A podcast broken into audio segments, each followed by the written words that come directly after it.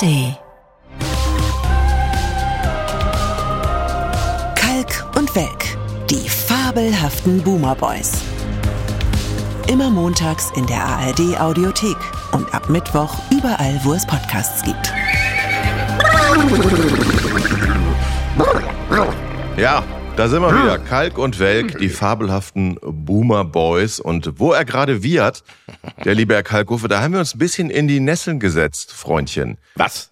Ja, wir haben uns neulich als große Basketball-Fans und Pseudo-Experten geoutet und haben nicht mitgekriegt, schrieb mir Heiko Koch, einer unserer treuen Hörer, dass am selben Tag, als wir diesen Basketball-WM-Titel gefeiert haben, dass Deutschland einen weiteren Triumph gefeiert hat, und zwar in der Europameisterschaft Dressur Kür. Da ist Jessica von Bredow-Werndl, der, der Name des Pferdes wurde mir leider nicht überliefert, hat uns quasi einen EM-Titel geholt und wir haben den nicht erwähnt, sondern nur über diesen äh, Basketballsport, diesen verrückten amerikanischen Sport gesprochen. Und er schreibt uns jetzt, Heiko Koch schreibt, Sie sollten sich etwas mehr für Ihr Hauptthemengebiet interessieren. Das hast du jetzt geschafft, dass die Ja. Leute denken, unser Hauptthemengebiet wären Pferde. Herzlichen Glückwunsch. Ja, das ist der Pferde-Podcast. Ja, genau. ne? Mit Ri und Ilchi. Oder, Ja. wie- oder nee, wie hießen die, ne? Doch, war doch so. Äh, mein Gott, ja, das ist, das ist mir sehr peinlich. Das Oder? ist mir sehr, sehr peinlich. Vor allem, wo du vielleicht nicht weißt, dass ich selber einmal Dressurreiten gemacht habe. Nein, das ist mir neu, in der Tat. Das ist wirklich wahr. Nein, es gibt einen ungesendeten Piloten von vor circa 20 Jahren oder so. Wie ich annehme, zu Recht ungesendet.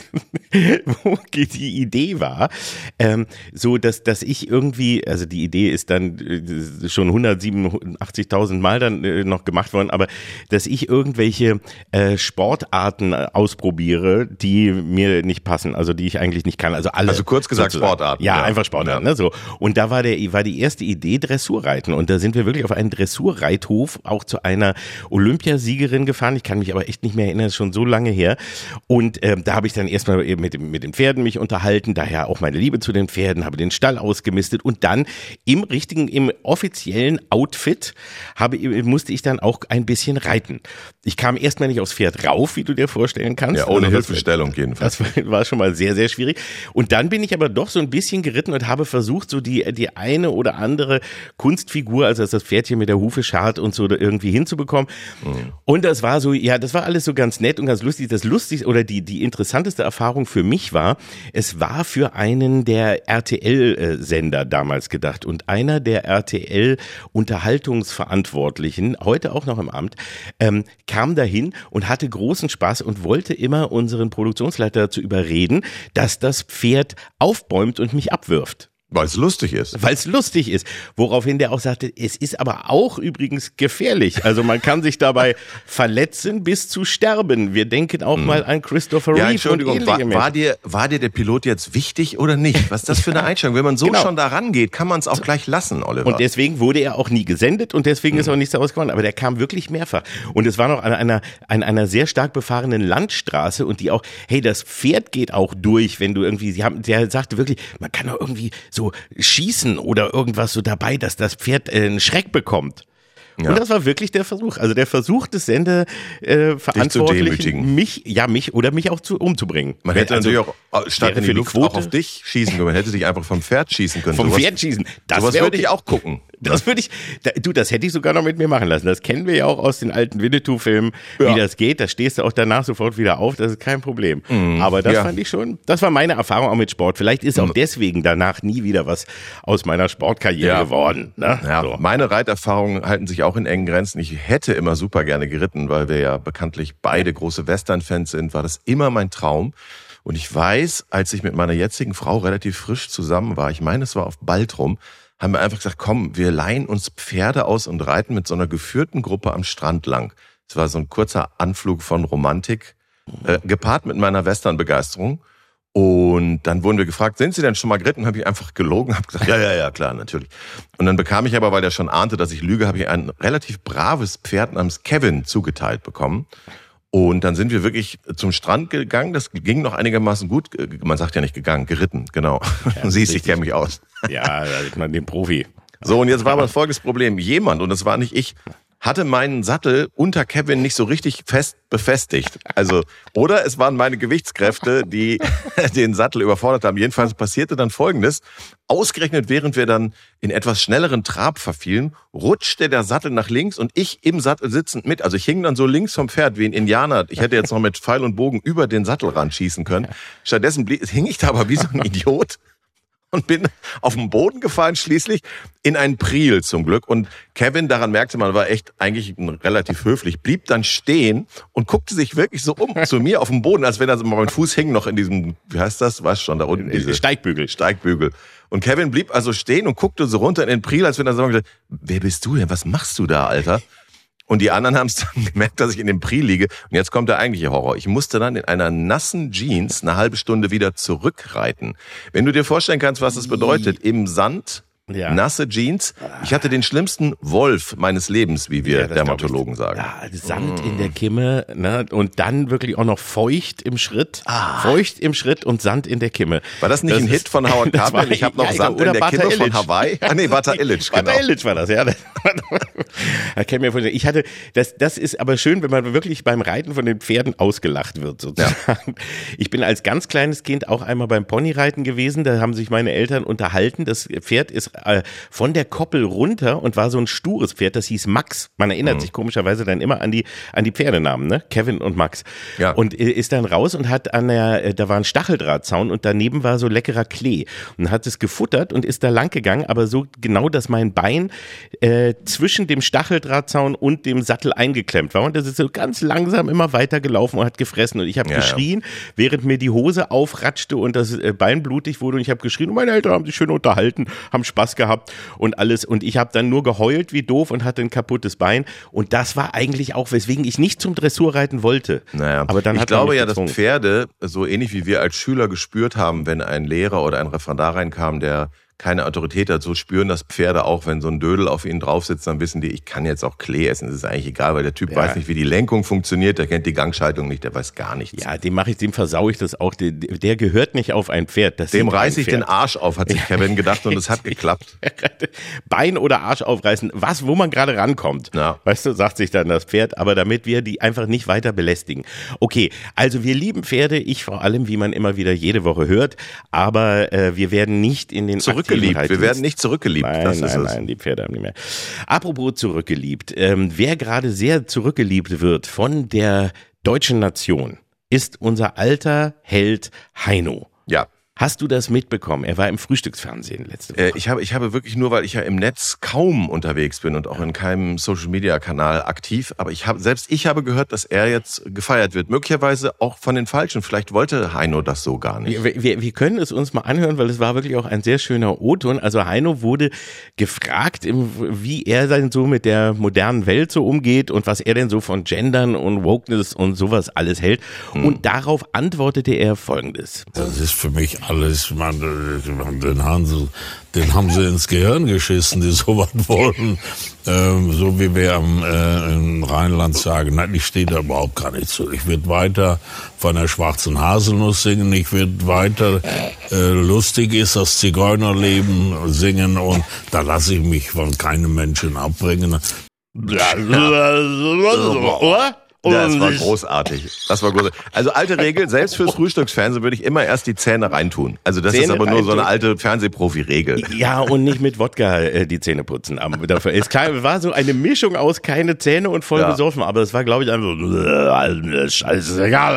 Also, da kam so ein bisschen Frühstücksradio Pranky Arschkrampen-Feeling, finde ich, vom Hören ja. wieder so zu Ich, ich denke gerade die ganze Zeit darüber nach, wie man denn Haselnuss überhaupt gendern sollte, selbst wenn man es wollte. Wie denn Nüsse nur? und Nüssinnen, kannst ja. du, glaube ich, sagen. Ne, oder? Die haben so auch das also, Außerdem ist auch so, wenn dann nicht mehr, weil von der schwarzen Haselnuss, die schwarz-braun, möchte ich mal gerade betonen. Ja wenn er seine eigenen Nüsse nicht mehr kennt, der eine. So, und sag mal, war das on air oder war das irgendein so illegaler Mitschnitt nein, das, von Backstage? Nein, das war on air, live und das führte dazu, dass die, dass er wirklich plötzlich äh, in den Twitter-Charts und überall hochschoss und alle sagten, endlich, Heino sagt die Wahrheit und Heino sagt das, was wir alle denken.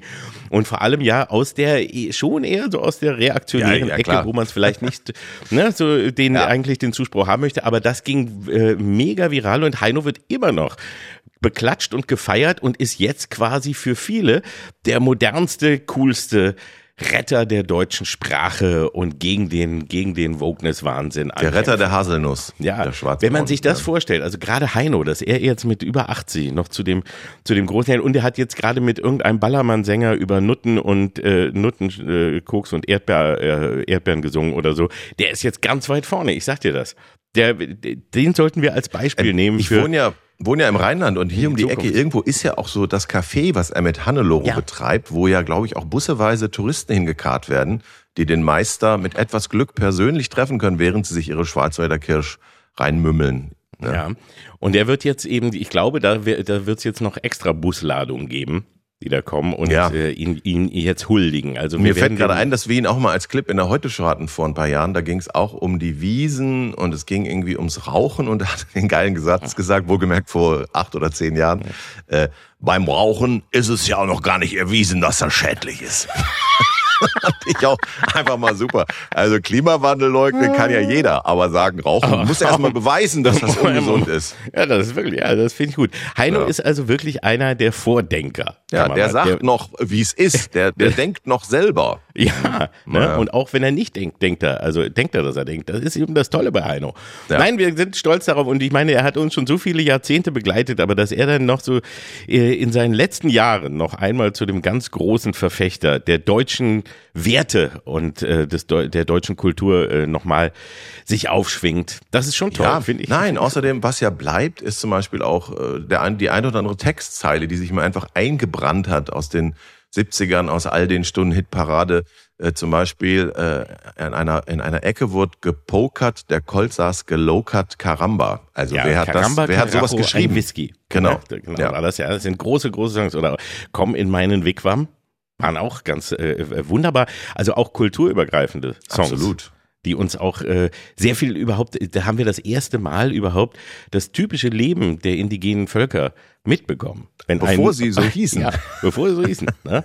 Da hießen Ja. sie noch anders. Richtig. Aber da kam dann, es war ja auch immer, das war ja auch das Schöne, weil die Lieder, wir haben ja auch schon mal über die Inhalte der Lieder gesprochen, war auch da ja nur so, dass eine einsame Squaw in ihrem Wigwam saß und es kam eben ein Cowboy-Sänger vorbei und die hat ihn dann mal kurz in den Wigwam eingeladen und gesagt, ich zeig dir mal, Wie das alles ne, geht. wie, wie das hier bei uns so läuft. Ja. Ne? Und also sind, also eigentlich waren ja immer nur Fickgeschichten, die dann entweder mit der Haselnuss oder mit, mit Naja, dem Wigwam der deutsche Schlager basiert zu Ist 90 immer- Prozent auf Fickgeschichten. Sonst ist da nicht viel inhaltliche Tiefe. Nein, das ist aber auch nein. okay, finde ich. Was Ja. ich lustig fand, hast du mal diese Bilder gesehen von äh, Heino aus den, glaube, späten 60ern, 68, 69, als er noch ohne Brille aufgetreten ist? Ja, also man hatte so ein bisschen Angst gehabt, weil das dieser man man man kannte das ja auch damals nicht. Der starre Blick, der da war, der hat mir schon immer ein bisschen Furcht eingef eingeflößt. Und deswegen war die Brille schon gut. Also Also Heino ist halt insofern interessant, weil du hast ja Schlagersänger gehabt, die wirklich auch äh, richtig gut singen konnten und die auch drunter gelitten haben, dass sie ihr Geld mit, mit Schlagern verdienen mussten. Bei Heino war, hast du immer so gemerkt, okay, ja, das ist das, was der singen kann, weil er einfach eine schön tiefe Stimme hat und dann konnte man, konnte man das Lied gut, konnte man gut wegschmettern. Man ahnt aber immer jetzt so zu mehr, im, sag ich mal, im Tenorbereich oder so, das wäre schwer geworden. Ne? Ja, Heino hat natürlich, aber da muss man ja auch sagen, eine tolle Stimme und er war eben auch über die ganzen Jahrzehnte, gerade in, eben in den 60ern und 70ern, er war der Vertreter des deutschen Liedguts, des, Ja. des klassischen äh, äh, Wanderlieds und, und äh, äh, Volkslieds halt, was Ja. es gab. Und was ja auch, das ist, muss man eben dazu auch erklären, eben für viele Menschen davor, unsere Eltern und Großeltern, die die auch alle noch gelernt haben und, und gesungen haben. Wir Mhm. hatten da ja auch, das gab ja diese Bücher, ne, die du äh, hattest, wie hieß das nochmal, die Mundorgel. Die Mundorgel, dieses rote Dieses Buch rote fürs Buch? Lagerfeuer. Genau. Richtig, ne? Wo du die ganzen Lieder eben gelernt hast und schön gesungen hast Wir und so. lagen vor Madagaskar Und hatten hatten die- Covid-19 an Bord oder so ähnlich war es, Ja, glaube ich. Ja, Pandemie-Songs für, für unterwegs gab es da. Nein, und deswegen war das, war er da eben schon immer der ganz Große, der immer die alten Traditionen äh, eben vermittelt hat. Aber wie gesagt, dass er das heute immer noch genauso tut, da sind wir stolz drauf und freuen uns und ähm, ja, feiert Heino weiter. Ja, guck mal, man kann auch mit Äh, über 80 noch viral gehen. Man muss einfach nur sagen, was Sache ist. Und ich sag mal einen Satz wie, haben so alle ins Gehirn geschissen, kannst du immer anwenden. Der funktioniert immer und überall. das stimmt. Wie spät ist es? Ja, so ins Gehirn geschissen. Kannst du auf alles antworten. Völlig Ja, richtig. Und meistens stimmt's ja auch. Ja, apropos ins Gehirn geschissen. Eine ähm, eigene äh, Meldung, wo man vielleicht ähm, äh, ähnliche Gedanken hat, was äh, sehr traurig ist im Grunde. Die, äh, heute am Montag, wenn wir hier das erste Mal auf Sendung gehen. Äh, wir senden gar nicht, das ist ein Podcast, du Eumel. Ach ja, auf Sendung, also auf, auf Podcast gehen. Wie sagt man denn dann, wenn wir wir zeichnen einen Podcast auf. Opa, den haben sie doch ins Gehirn also, also, also, Für mich ist das Radio, das bleibt für immer Radio, egal was die sagen. Radio, auf. Äh, leg mich doch am Arsch. So, äh, da, wat, aber was ist passiert? Also ja, ähm, äh, es kam jetzt die Nachricht, dass äh, Schläferz auf Tele 5 eingestellt wird. Deine Sendung, deine und die von Peter Rütten. Richtig, ja. die schlechtesten Filme aller Zeiten seit elf Jahren auf Tele 5. Und was eben eine traurige Mitteilung ist, also erstens mal nicht nur für die wirklich sehr, sehr vielen Fans und alle, die da äh, die Sendung lieben. Es ist halt auch ein äh, traurig, weil es im Grunde einfach nur heißt, Tele 5 gibt es in dieser Form als Sender jetzt auch nicht mehr, mhm. denn da gibt es jetzt gar nichts mehr. Also es war auch keine Entscheidung, die irgendwie eine emotionale oder inhaltliche war oder so, sondern ganz im Gegenteil, es läuft super erfolgreich, alles prima, alles bestens, aber die Entscheidung, es gibt gar keine Eigenproduktion mehr und das ist das Bizarre. Ich habe jetzt seit einem Jahr ja bei Tele5 schon mit null Mitarbeitern gearbeitet. Ich habe schon viel erlebt, aber im Peter Rütten zählt gar nicht mit. Nein, wir sind ja nur, wir sind ja nur dazu gemietet, aber so. es gibt, also ich meine, es war ein Sender mit 76 Mitarbeitern, der also mhm. also richtig in sich gelebt hat, wo es Programme gab und Menschen, die dafür gearbeitet haben und seit einem Jahr null.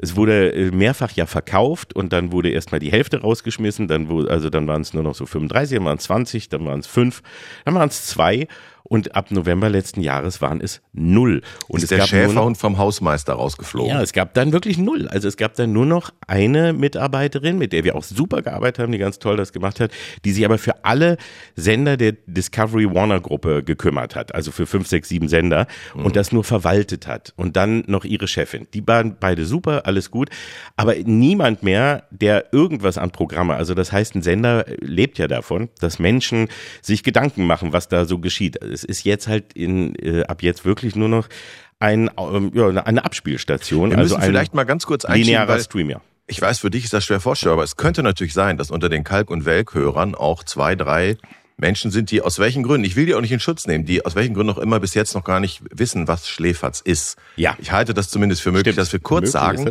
du und Peter Rütten haben da jetzt seit, äh, wie du sagst, über zehn Jahren ein, eine, eine Reihe, kann man sagen, begründet, wo ihr die äh, schlechtesten Filme aller Zeiten, das wurde ja wie ein Ehrenmal, wurde dieser Titel ja äh, vergeben, wo ihr die besprochen habt, in dem Sinne, dass ihr immer so einen Teil des Films gezeigt habt und dann habt ihr dem Zuschauer und der Zuschauerin geholfen, das Gesehene zu verarbeiten und nochmal zu erklären, was daran gerade wirklich sehr schlecht war. Und das hat eine Kultgemeinde mit allen Ritualen, dass ihr immer einen speziellen Cocktail euch überlegt und wenn ihr trinkt, müssen die mittrinken oder wenn man eine bestimmte Sache sieht in der Szene, muss man eintrinken. Also am Ende waren alle besoffen und ihr habt euch gemeinsam diese Filme schön gesoffen. Jetzt laufen schlechte Filme einfach so, unkommentiert und ohne, dass die Leute wissen, wann sie was trinken sollen. Und Tele5 hat das jetzt äh, mal heute so verkündet. Seit wann wusstest du das denn? Ich wusste es jetzt seit ungefähr zwei Wochen. Wir haben aber eben äh, gewartet, um eine, eine offizielle Pressemitteilung rauszugeben und eben auch uns mit dem Sender zu einigen. Das war sehr wichtig, dass wir die Marke weiterführen dürfen und dass wir halt sowohl live äh, weiter ähm, on, also irgendwie unterwegs sein Bühne. dürfen auf der Bühne und dass wir da was machen, da haben wir auch sehr viel jetzt vor und dass wir uns auch ein neues Zuhause suchen können, denn das passiert ja auch immer öfter und äh, das werden wir jetzt auch ganz offiziell tun und gucken, ob wir vielleicht irgendwo anders unterkommen. Denn das ist ja eben auch das Ding. Es ist so, es ist ja nicht so wie früher, wenn du erfolgreich bist, dass du dann noch gelobt wirst und dass du weißt, oh, dann ist ja auch alles gut und das läuft weiter. Du siehst jetzt einfach, wenn, so ist es im Konzerngefüge, du bist halt irgendwann nur noch eine Zahl auf einer, auf einer Excel-Liste und dann ist nur noch, warum wird da Geld ausgegeben? Ja, vor allem selbst wenn du gute Quoten holst, bist ja. du halt ein Kostenfaktor und ja. das bei einem Sender, der auch einfach nur Konserven ausschließlich ausstrahlen kann.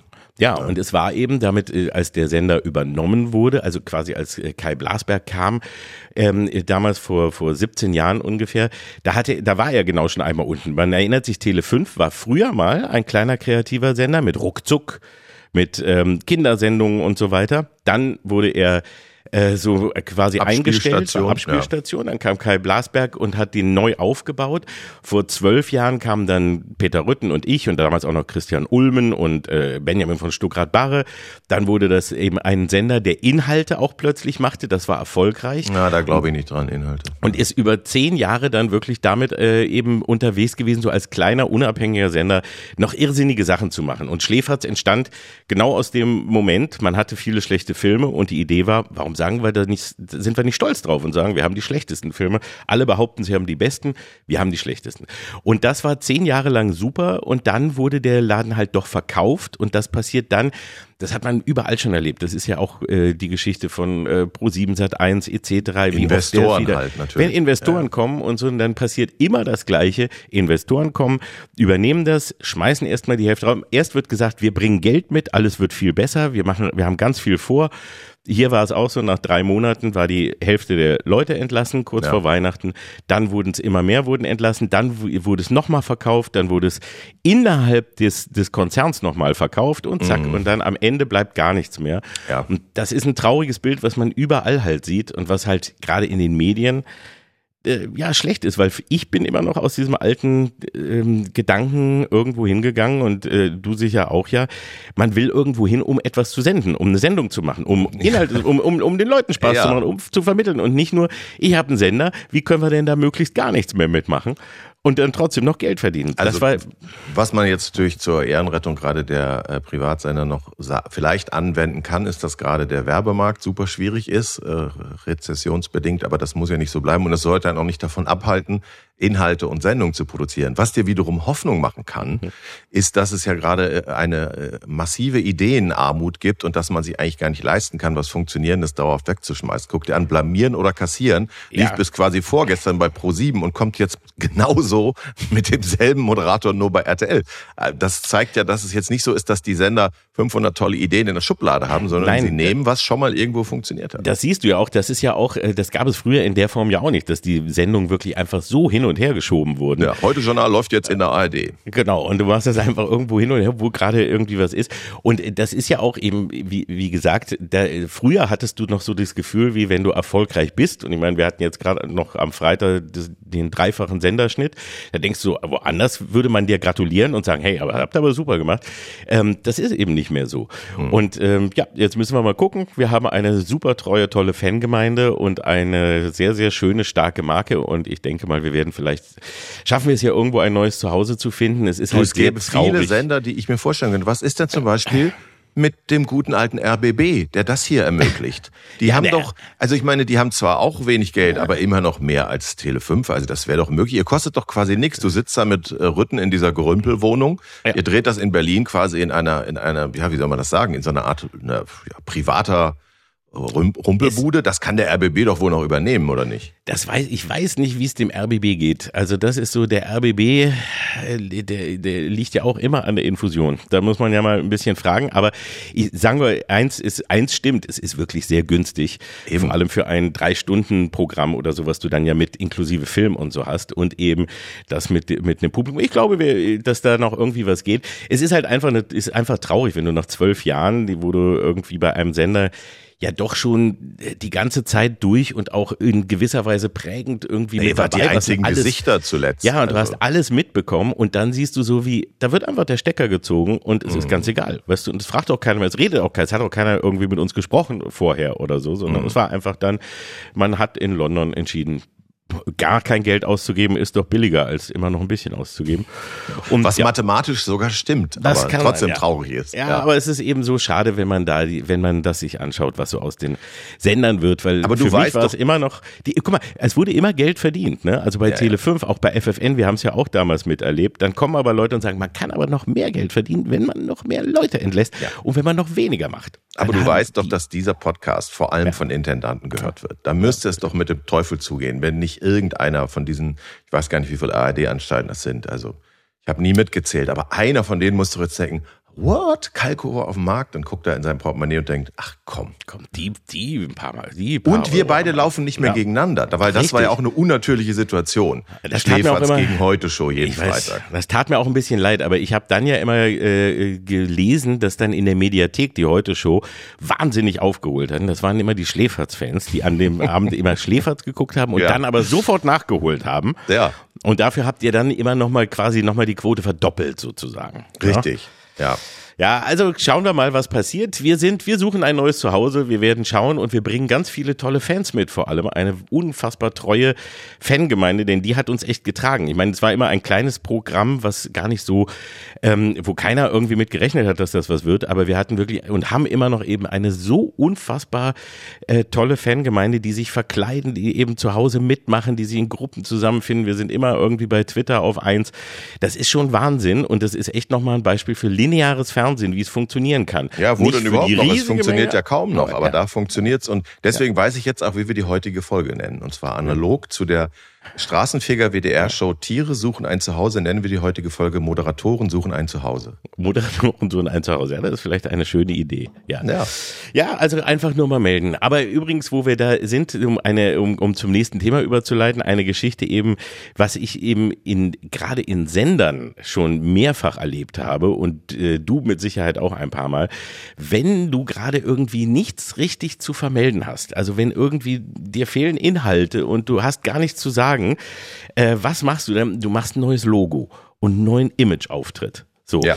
Bei ähm, Tele 5 war das vor zwei Jahren zum Beispiel so, nachdem man eben gerade die Hälfte der Leute entlassen hatte und es gab außer Schläferz eigentlich keinen Inhalt mehr, den man hatte. Man wusste überhaupt nicht wohin. Wurde ganz groß mit richtig viel Kohle ein neues Senderlogo präsentiert. Und das war eben damals auch super. Das waren, äh, dann hat man eine, eine Agentur, das ist dann ganz typisch, dann wird eine Agentur beauftragt, das kostet so zwischen 200 und Arschvoll Geld ist, 300.000 glaub ich, Euro äh, die Zahl, ja. ja, irrsinnig viel Geld.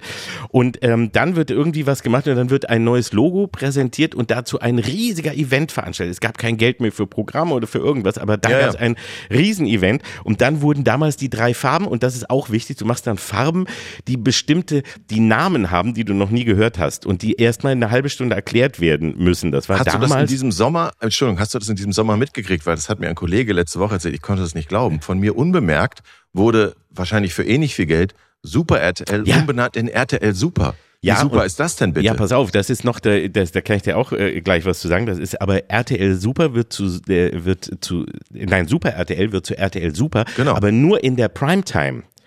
Den Rest des Tages bleibt Super RTL Super RTL, aber in der Primetime ist es RTL Super. So, das jetzt Super wandert du. nach hinten ab 8 Uhr sozusagen. Ab, ab, ab 8 Uhr. Und das ist ja nur deswegen, und um die Verwirrung mal komplett zu machen, RTL hieß ganz am Anfang RTL Plus. Ne? Ja. Daraus wurde dann RTL. Ne? Dann kam TV Now, der, Sen äh, Ja. der, der Streaming-Dienst, und nannte sich RTL Plus. RTL Plus gab es aber zwischendurch schon als Streaming-Plattform Genau. wiederum, als Untersender von RTL. Dann wurde RTL Plus zu RTL Up und äh, TV Bitte was? Now. RTL zu, ab? ja, und RT und, Wie und UP oder Deutsch AB? UP. UP. Ach Gott, also RTL und- Down war schon vergeben oder was? War vergeben und dann wurde es zu ab. Und RTL Plus, was früher mal RTL Plus war, wurde eben zu RTL und, R und TV Now wurde zu RTL Plus. Was vorher RTL Plus war, wurde zu RTL ab. Und Mhm. Super RTL wird nach 20 Uhr zu RTL Super. So. Bin das irgendwo ist- im Mittelteil ausgestiegen, geistig. aber so muss war ich es. sagen. Aber bei, bei Tele 5 dann eben kamen dann zum Beispiel die drei Farben und die wurden dann auch, und die hießen damals, das war ein blaustichiges Weiß und das hieß Alice Blue. Dann gab es ein Golden Yellow und mein Lieblings, und dann gab es noch ein Medium Spring Green. Und das Wichtigste, meine Lieblingsfarbe war aber Psychedelic Purple. Ja. Psychedelic Purple war meine Lieblingsfarbe. Meine Lieblingsfarbe ist Golden Shower Yellow.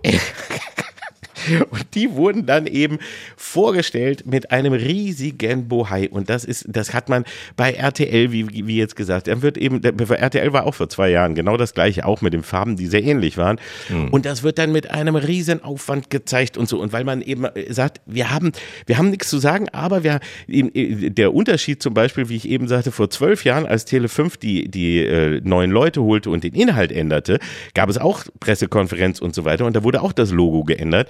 Nur, da wurde über das Logo überhaupt nicht gesprochen, sondern, hey, wir haben neue Inhalte. Ach so, und das sieht jetzt auch ein bisschen anders aus. Aber das interessiert ja keine Sau, So, und wie der jetzt- Sender jetzt- aussieht. Das jetzt, Logo. nä- jetzt nähert sich äh, dieser dreistündige Überleitungsbogen seinem Zielgebiet. Denn was er Richtig. eigentlich sagen wollte, ist genauso wie Weiland Tele 5 hat Mhm. es jetzt gerade die CDU gemacht, die ihr neues Logo mit großem Bohai vorgestellt hat. Äh, war ja auch ein großes Thema im Netz und in den, in den Medien. Das furchtbare Orange von äh, Merkel ist jetzt weg und wird ersetzt durch äh, ein Türkis. Also hatte ich als Laie gedacht. Ich habe das Hab ich gesehen auch und gedacht, okay, das ist exakt das Türkis von der ÖVP in Österreich. nein. Weit gefehlt. Denn es ist Cadenabia Blau. Ja, irgendwie gemischt mit Röndorf-Blau. Zwei Blautöne, Richtig. die sie einfach erfunden haben, die es bis jetzt, Richtig, glaube ich ich, so auch- gar nicht gab. Ich habe gedacht, das habe ich noch nie von gehört. Ich musste es mir auch aufschreiben, als ich das erste Mal darüber gesprochen habe. Und es ist auch, man kann es auch nicht kennen, weil es das eigentlich wirklich so gesehen vorher nicht gab. Und jetzt kommt ja der Witz, das hat, das habe ich auch erst zwei oder drei Tage später äh, dann äh, kapiert. Das sind Städtenamen, wo nämlich Konrad Adenauer Selig als eine war sein Lieblingsurlaubsort, im anderen hat er gewohnt. da hat er ja. immer Boccia gespielt. Ja. ja. Und Röndorf hat er gewohnt. Ja, das ist hier um die Ecke. Also Röndorf kannte Ja. ich auch. Ich finde es halt geil, dass man, wenn man sagt, das soll jetzt alles in die Zukunft weisen und modern werden, dass man dann für die Kids von heute lauter äh, crazy Adenauer-Anspielungen einbaut, weil das darauf steht ja die Generation Z ohne Ende. Ja, und die auch keiner versteht, außer du erklärst es, weil kaum einer jetzt mal, so sehr wir alle natürlich Konrad Adenauer verehren und was wir ihm zu verdanken haben, aber wer, äh, kanntest du seine Wohn- und Urlaubsorte? Nein, den? Urlaubsort, der hatte sich bei mir auch nicht eingewandt. Röndorf, wie gesagt, ist hier ein Teil von, äh, ist hier um die Ecke in Bonn. Dann Das frag kennt ich man. dich- Man sagt ja der Alte von Röndorf. Das ist wirklich, aber das ist wirklich eine Sache für ältere Menschen. Die wissen Ja. das noch. Also alle Aber- nach 1970 Geborenen wissen das gar nicht mehr. Dann frage ich dich aber, wenn du das ja kennst und da schon gewesen bist, ähm, das Röndorf-Blau, wenn du durch Röndorf fährst, also wo kommt dir das so entgegen? Wofür ist Röndorf dafür bekannt? Für sein Also das Röndorf-Blau? Lustige ist ja, ich habe das gar nicht verstanden. Er behauptet ja, das ist einmal dieses Cadenabia äh, äh, Blau und ich glaube, Röndorf ist sogar ein Grauton, der dann damit irgendwie gemischt wird oder sowas, weil dieses Röndorf Grau steht dann ja für Verlässlichkeit und äh, Planbarkeit, Zuversichtlichkeit, also wirklich dieser ganze Farbpsychologen-Bullshit. Also ich meine, Grau steht einfach nur für eine überalterte Gesellschaft und Stillstand.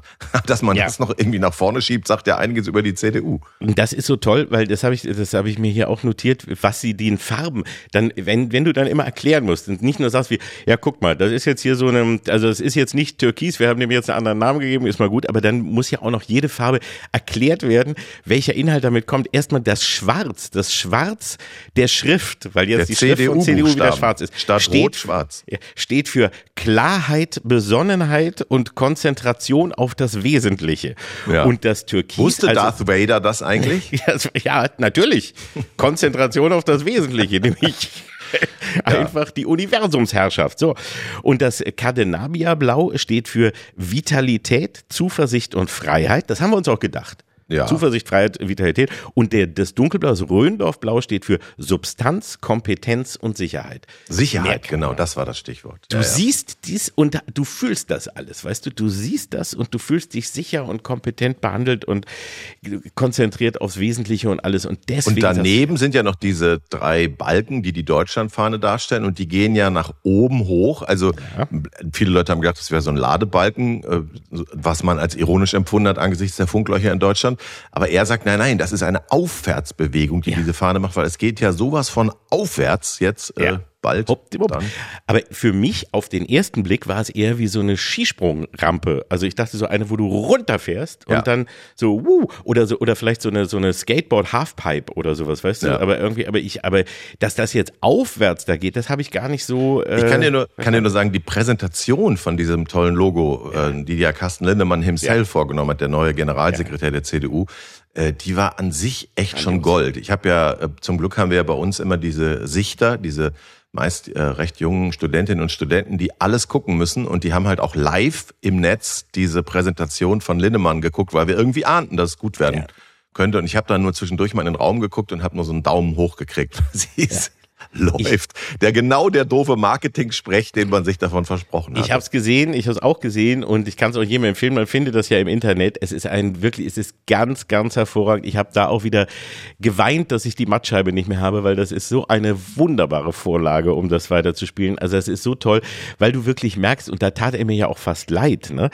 Die, die Werbesprecher hatten ihm das quasi aufgeschrieben und dann musst du das verkaufen. Mhm. Das ist ja mhm. noch peinlicher, als wenn du von der Werbeagentur da stehst und dir einen Scheiß verkaufst in dem Pitch oder so. Ja, ja. Aber wenn du dann als CDU-Generalsekretär stehen musst und diese Scheiße erzählen musst. Aber ich so finde, man nimmt ihm die Rolle des Agenturfuzis, der was pitcht, komplett ab. Er hat, hat das, er gut gespielt. Der Typ ist ja auch ja. so alterslos. Ich habe jetzt gesehen, der ist ja auch schon irgendwie, ich glaube, Mitte, Ende 40. So sieht der, der sieht aus, als wenn er noch in seinem alten Kinderzimmer unter einem Bay City Rollers Poster wohnen würde, ist aber eigentlich schon viel älter und hat das aber so drauf, diesen, diesen komischen Marketing-Sing-Sang. Natürlich darf man dabei nicht vergessen, dass er auch schon Sachen gesagt hat, wie er möchte gern, dass das Bürgergeld nicht so heiß, weil da würde der Eindruck entstehen, das würde jedem Bürger zustehen. Ähm, also er sagt auch so neoliberalen Kram. Da fand ich ihn dann nicht so lustig. Hier hat er mich sehr gut unterhalten, das muss ich ja, zugeben. Ich war ja am, am Dienstag übrigens auch noch bei Maischberger mal Hab wieder. Ich gesehen. Und da waren ja Linnemann auch. Da war er ja, ja. auch und hat im, im Rededuell mit Kevin Kühnert und die ja wirklich so beide sich und die auch wirklich sich da gut nichts geschenkt haben gegenseitig. Am und Schluss wurde aber regelrecht geflirtet zwischen den beiden, wo ich dachte, oh Scheiße, die GroKo kommt zurück. Ja, die, die, also ansonsten sind die, mögen die sich, glaube ich, auch. Also war jedenfalls ein okay, sehr, sehr netter persönlicher Umgang. Und ehrlich gesagt, das ist mir wesentlich lieber und das fand ich in, in gewisser Weise auch ganz angenehm zu sehen. Du kannst dich streiten und du kannst dich aber auch noch auf einigermaßen, also mit, du, du kannst Plattitüden hin und her spielen wie beim Ping-Pong, aber äh, du musst nicht beleidigen und du musst nicht mit irgendwelchen plakativen ja, das Propaganda musst du gar nicht, Vor allem nicht, wenn du 500 Jahre zusammen nee. regiert hast, wie diese beiden ja. Parteien. Äh, die können sich ja im Grunde auch gar keine Vorwürfe machen, weil die, der andere immer sagen, ja, ihr saßt ja auch mit in der Regierung und habt nichts gemacht für die Digitalisierung, für die Energiewende und, und, und. Also wenn die sich gegenseitig kritisieren, muss man ja auch schon fast lachen. Richtig. Und wenn du dann dagegen zum Beispiel den CSU-Generalsekretär äh, hörst, der dann den Tag später danach, äh, glaube ich, da war und alles, also wenn, da ist dann wieder so eine ganz andere Sprache und Stimmung. Ähm, und das war ein gutes Beispiel dafür, wie man sich respektieren und schätzen kann, privat und, und persönlich und auch beruflich. Und Hast trotzdem auch, hast du Lindemann auch Backstage getroffen? Nur ganz kurz, nur ganz kurz. Die waren dann, die sind ja beide zusammen danach noch zu einer anderen Veranstaltung gefahren, ja. zusammen im gleichen Auto. Carsten Lindemann hat eine fantastische eigene Podcast-Reihe, die kann ich dir nur sehr empfehlen, falls eines Tages doch die Mattscheibe zurückkommt. Ja. Die heißt Einfach mal machen. Jetzt denkt man, das sind so Verdauungstipps. Nein. Es ist diese Aufbruchstimmung, für die Carsten Lindemann steht, dass man doch mal mit diesem ganzen, hat er ja recht, Bürokratie, Schwachsinn aufhören und einfach mal machen. Einfach mal machen. Und da hatten wir auch mal einen wunderbaren Ausschnitt, wo er als Beispiel nennt, äh, autonomes Fahren. Da hätte es äh, in Paderborn, seinem Wahlkreis, seiner Heimatstadt, hätte es schon mal so eine Idee gegeben, wir probieren das in Paderborn aus und dann wären direkt wieder die Bedenkenträge kommen, oh, da werden irgendwie dann ja vielleicht Leute überfahren. Lasst es uns doch einfach mal machen. Und da habe ich so gedacht, ja, also wenn überhaupt, würde ich das auch unbedingt in Paderborn ausprobieren. ja. Das finde ich eine super Idee. Ja. Mach das doch. Ja. Einfach mal einfahren lassen. So, ja, das ist auch genau. eine schöne Podcast-Idee. Ja. Wäre für uns vielleicht, wenn wir einen Spin-off machen, ja? einfach ja, mal einfahren lassen. Wäre ich eine, weiß nicht. ein schöner Titel, finde mhm. ich. Doch, da ist schon die halbe Miete, wenn du einen guten Titel hast. Ja. Aber, aber wir dürfen natürlich nicht vergessen, was ja auch noch so geil war, war, dass dazu dann äh, zu der Präsentation ja auch noch ein Video entstand, wo ja. äh, dann statt des äh, Reichstags in Berlin äh, der die Kuppel von Tiflis, also der, der Präsidentenpalast, Präsidentenpalast Georgien. in Georgien. Ja. ja, jetzt kann man sich, äh, ich weiß nicht, Sie haben das ja mit Humor dann genommen, nachdem das Netz sich beömmelt hat, haben Sie dann einen, einen lustigen äh, Post abgesetzt, Tweet, keine Ahnung, was wie auch immer dieser Quatsch heute heißt. Äh, aber die Frage, die sich mir stellt, ist jetzt, ich gebe einer Agentur, wie du ja auch schon gesagt hast, diese Massen von Geld für so ein Rebranding und dann passiert sowas. Kann es sein, dass die das dann entweder an Grafiker in Indien outsourcen oder war das schon die KI, die diese Scheiße gebaut hat? Ja, und ich kann dir dazu äh, sogar schon was sagen, denn es gab ein Interview vom Stern mit dem Chef der Marketingagentur und genau ah. so war es. Es ist sogar noch viel lustiger, als man denkt. Der hat zugegeben, auch in sehr saloppem Ton, sagte er dann so, ja, das hat die KI dem Cutter so angeboten ah. und da fand der, sieht aber schön aus mit der Kuppel und hat das reingeschnitten. So.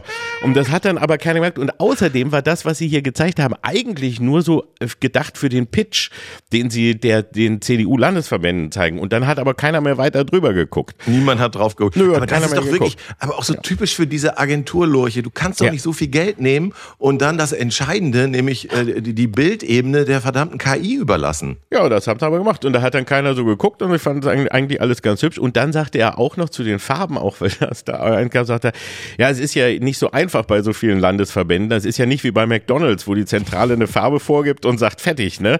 Sondern das war hier so und es, sie wussten halt auch nicht, was sie nehmen sollen. Also nicht braun, nicht Barbie. Da bleibt ja nicht mehr viel übrig. So, Ja. so einfach ist es. Dafür kannst du aber 300.000 einsacken und da, ja, kleiner Fehler, ist ja nicht so. Also das ist, ich denke auch, warum machen wir beide nicht so eine Agentur auf? Ja. Wo wir so wirklich so für, für gerade im, im Marketingbereich neue Logos erfinden, Sprüche erfinden und Farben sowas. erfinden, ja. Farben erfinden, neue Ja. Namen für Farben und so. Und dann richtig Kohle äh, dafür nehmen, das wäre doch eigentlich genau das Geschäft. Ja. Echt schade. Also offen, offenbar äh, stimmt da ja äh, die Work-Life-Balance, wenn ich die entscheidende Arbeit am Ende von der KI machen lasse. Das wäre so ein Job, den kann ich mir auch vorstellen, natürlich. Ja, und muss auch keiner rüber gucken und ach, welche Kuppel ist auch scheißegal und naja, ist auch Schwamm drüber kommen, ist auch schnell wieder vergessen. Das ist schon, das finde ich sehr peinlich, vor allem, dass es äh, der, der äh, Besitzer dieser Agentur war früher selber für die CDU im Bundestag. Also das ist auch so eine Geschichte, wo man sich das so ein bisschen zugeschoben hat. Dann auch, das ist, passiert dann ja auch, dann denkt man, ah, muss man sich auch nicht so viel Mühe geben, das läuft schon irgendwie unter uns. Wir sind ja alte Kumpels, ja. Na, so, aber- Ja. naja, also das war jedenfalls nicht so der, der, also es war nicht ganz der Burner, wie die CDU sich gewünscht hat. Und der Witz übrigens, was du aus den Interviews auch siehst, ist, dass genau das, was ich eben gesagt habe, äh, wohl wirklich der Fall war, denn es war gar nicht so schnell geplant, aber es hieß ganz, dann ganz plötzlich, wir müssen ganz schnell machen und das Ding muss in drei Wochen raus.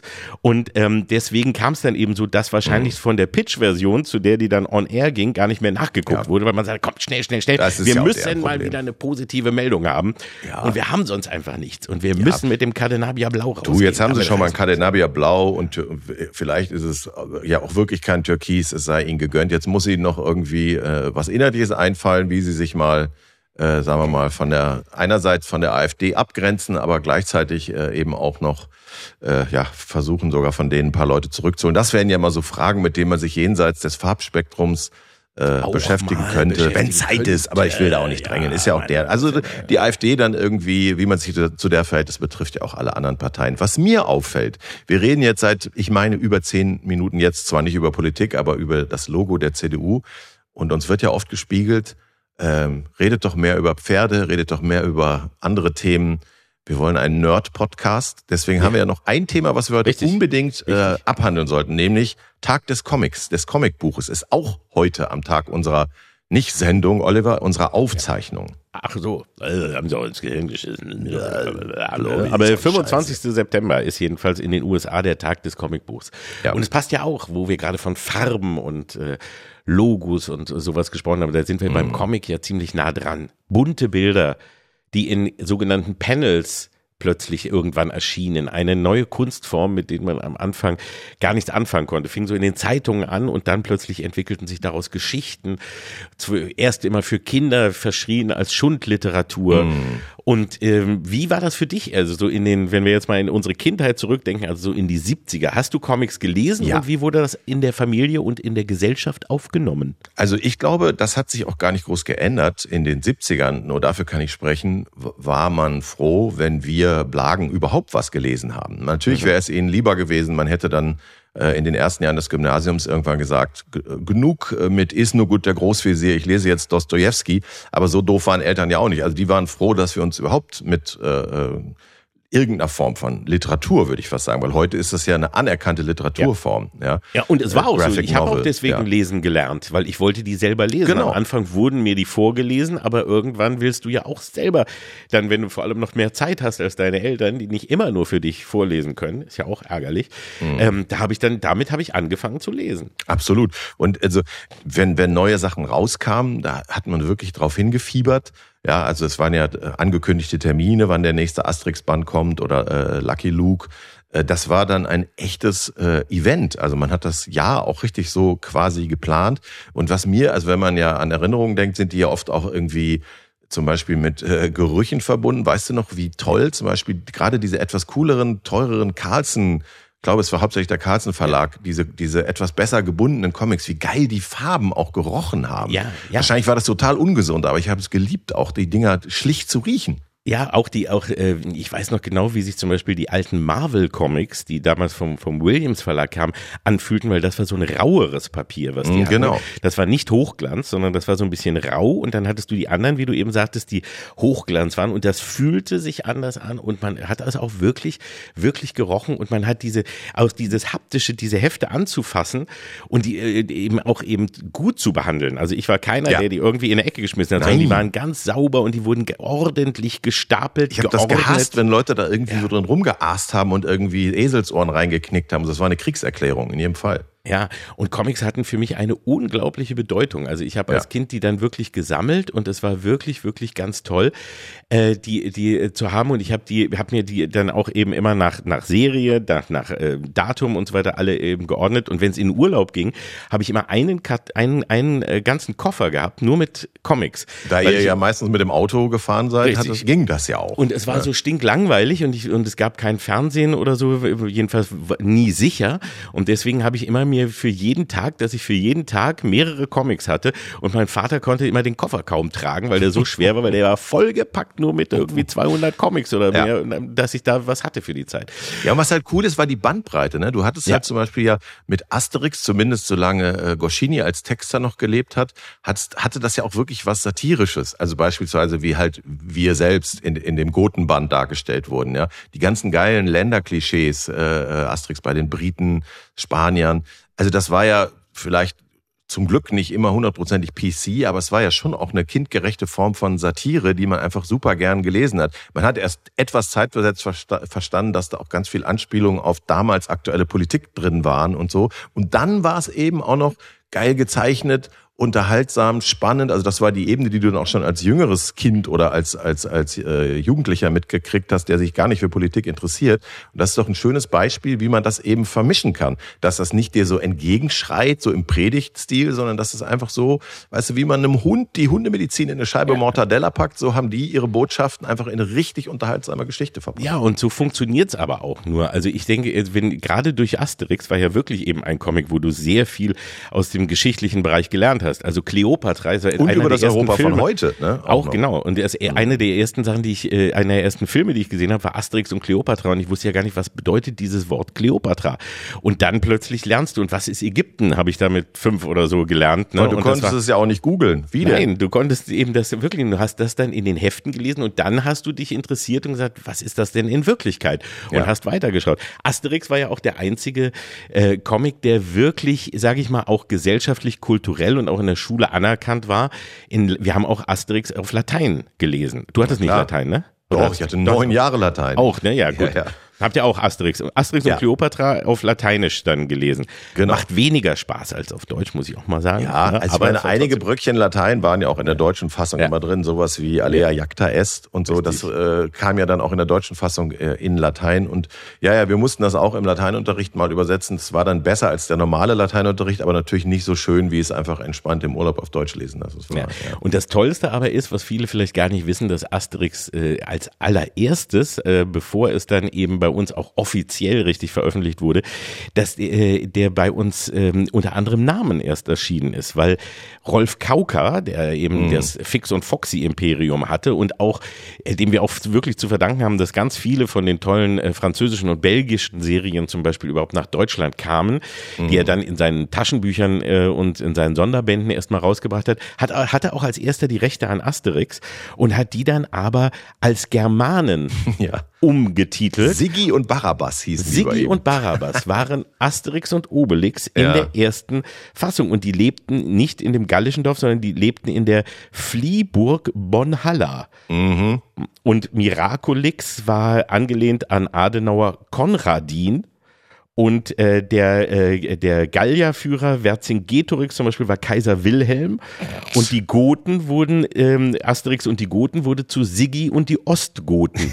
Die waren dann auf einmal die DDR. Ja. Daran kann man aber schön erkennen, dass Rolf Kauker dachte, deutsche Kinder wollen nicht die Abenteuer von äh, irgendwelchen Franzosen lesen. Das sagt ja auch einiges über die Zeit und auch über ihn. Aber anyway. Hast Ja. du auch die lustigen Taschenbücher gelesen eigentlich? Natürlich, die lustigen Taschenbücher. Ich habe, also es war bei mir auch so, dass ich natürlich wirklich beide großen, also in der Kindheit, bevor die Superhelden kamen, waren es natürlich Mickey Mouse und das ganze Universum. Die lustigen Taschenbücher waren das Größte daran. Also die Hefte hat man so gelesen, aber wenn ein Taschenbuch kam, das war ja auch teuer für die damalige Ja. Zeit, war aber fantastisch. Das ist War, also das, war das am Anfang so, da habe ich das geträumt in meiner Erinnerung, dass da immer nur jede zweite Doppelseite farbig war und dann war wieder Mhm. Richtig. schwarz-weiß, weil die Geld sparen mussten oder Ja. was? ja, es war wirklich so, dass du immer zwei Seiten in Farbe und zwei in Schwarz-Weiß hattest, Ja. weil das damals zu teuer war. Das alles, die, die Bücher waren ja auch im, also im Vergleich damals wirklich dann teuer. 3,50 oder so kosteten die.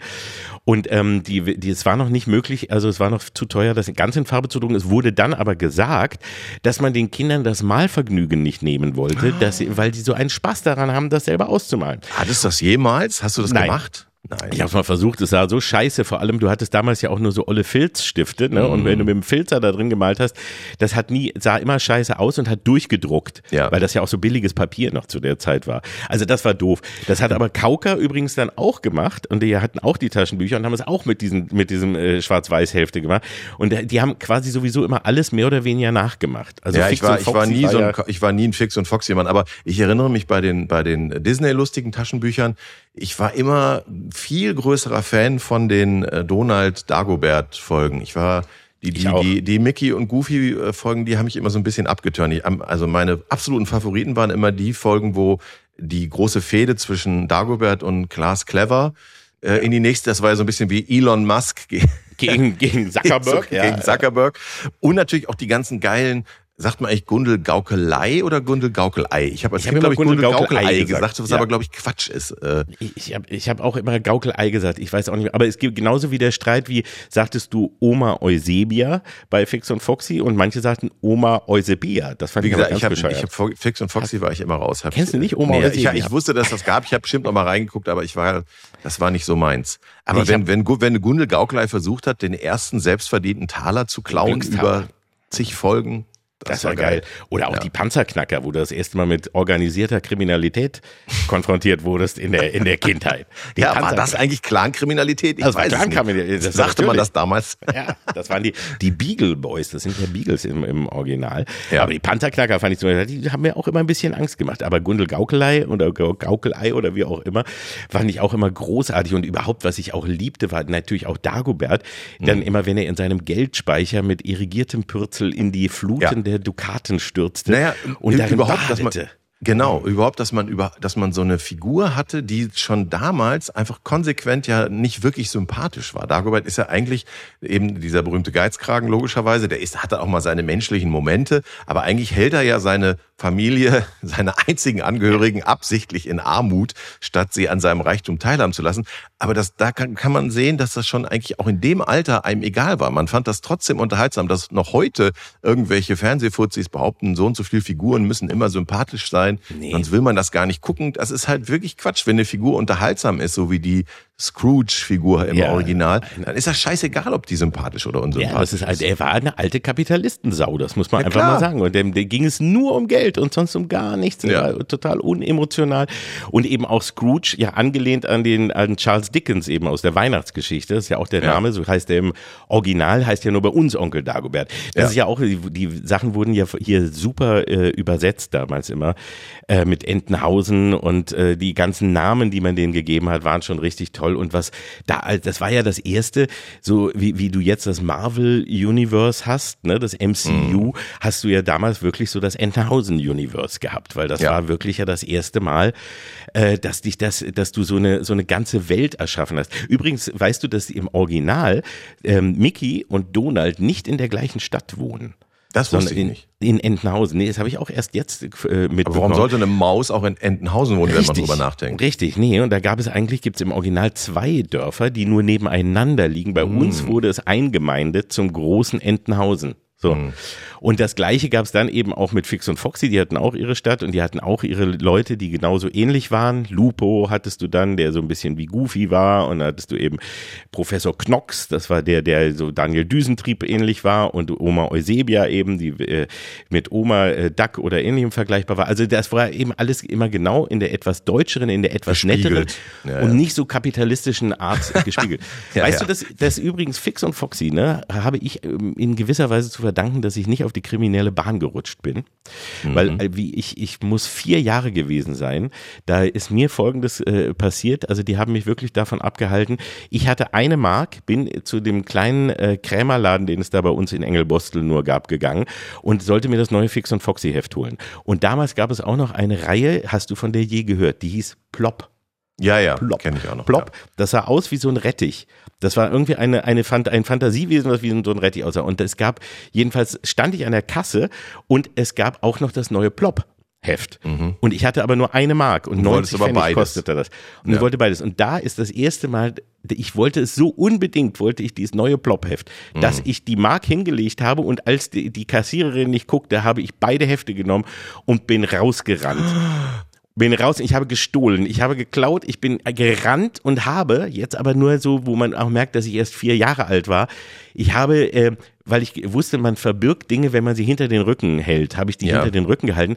Das Doofe ist nur, wenn du wegläufst und, Und dann sieht der Verkäufer dich mit den die, die siehst es, also du, wenn du mit dem Rücken zum Laden läufst, ist halt ein bisschen dumm. Gott, warst Die- du dämlich mit Pass vier, auf, die, wirklich. die Frau war so nett, ne? Und Ja. rief immer nur hinterher und rief nur, komm zurück, komm zurück, du kriegst noch einen Groschen zurück, zehn Pfennig kriegst du noch Wechselgeld. Und ich hatte aber meine Beute, bin gerannt. Und das Schlimmste war aber, was jetzt passiert also du war, konntest noch rennen damals? ich konnte rennen, dabei konnte ich noch rennen. Das war aber auch das Ende. Das waren die letzten. Ja, ja. Danach, danach bin ich dann aus, also wirklich aus Scham bin ich dick geworden und nie wieder gerannt. Mhm. Aber dann bin ich gerannt und das Schlimme war, in der Entfernung etwas weiter gingen zwei Polizisten, die, die früher spazierten, noch manchmal so Polizisten, Ja. Wachtmeister, ne, so äh, herum. alte Zeit. Ja, gut, allzeit. Und die gingen da so lang und und ihres Weges. Und ich habe die gesehen und dachte so, das war's. Ich bin nach Hause, meine Mutter war da, ich bin nur nach Hause rein, ich habe geheult wie ein wie verrückt Ja. und habe nur versucht zu sagen, gleich kommt die Polizei, ich werde verhaftet und ich komme ins Gefängnis. Ja, und ich schade, habe damit gerechnet, hat, ja. Und ich habe damit gerechnet, dass ich auf ewig im Knast äh, Also sagen, ver- wir kürzen es jetzt mal ab. Dein Schuldgefühl hat dafür gesorgt, dass du die kriminal, kriminelle Laufbahn an dem Tag zwar begonnen, aber auch direkt wieder beendet hast. Was für eine schöne Folge von Fix Soko und Engel Foxy, Bostel ja, mit Happy End sogar. Fix und Toll. Foxy und Plop haben mich vor einer Ja. kriminellen Karriere äh, be- bewahrt. Ja, was für ein schönes Schlusswort am Tag des Comics. Wir ermuntern alle Hörer, egal welchen Alters, auch ruhig mal wieder öfter ein gutes Comic zur Hand zu nehmen und ruhig auch dafür zu bezahlen. Das hat sich bewährt. Klaut keine Comics. Das Ja. ist unsere, unsere Botschaft, die wir jetzt hier machen. Genau. Und sonst, weil sonst landet ihr auf ewig im Knast. Das sollte man auch den, den, den ganzen Clans und so mal wieder äh, mal sagen. Die sollten diese Folge hören. Finde ich Um schön, dass du mit einer rechten Prise. Populismus auch noch endest. Also, aber ist auch alles scheißegal. Das Gehirn geschissen. In diesem Sinne, eine schöne Woche und bis bald. Tschüss. Kalk und Welk. Die fabelhaften Boomer Boys. Der ARD-Podcast mit Oliver Kalkofe und Oliver Welke. Produziert von Radio 1 und dem SWR. Immer montags in der ARD-Audiothek und ab Mittwoch überall, wo es Podcasts gibt.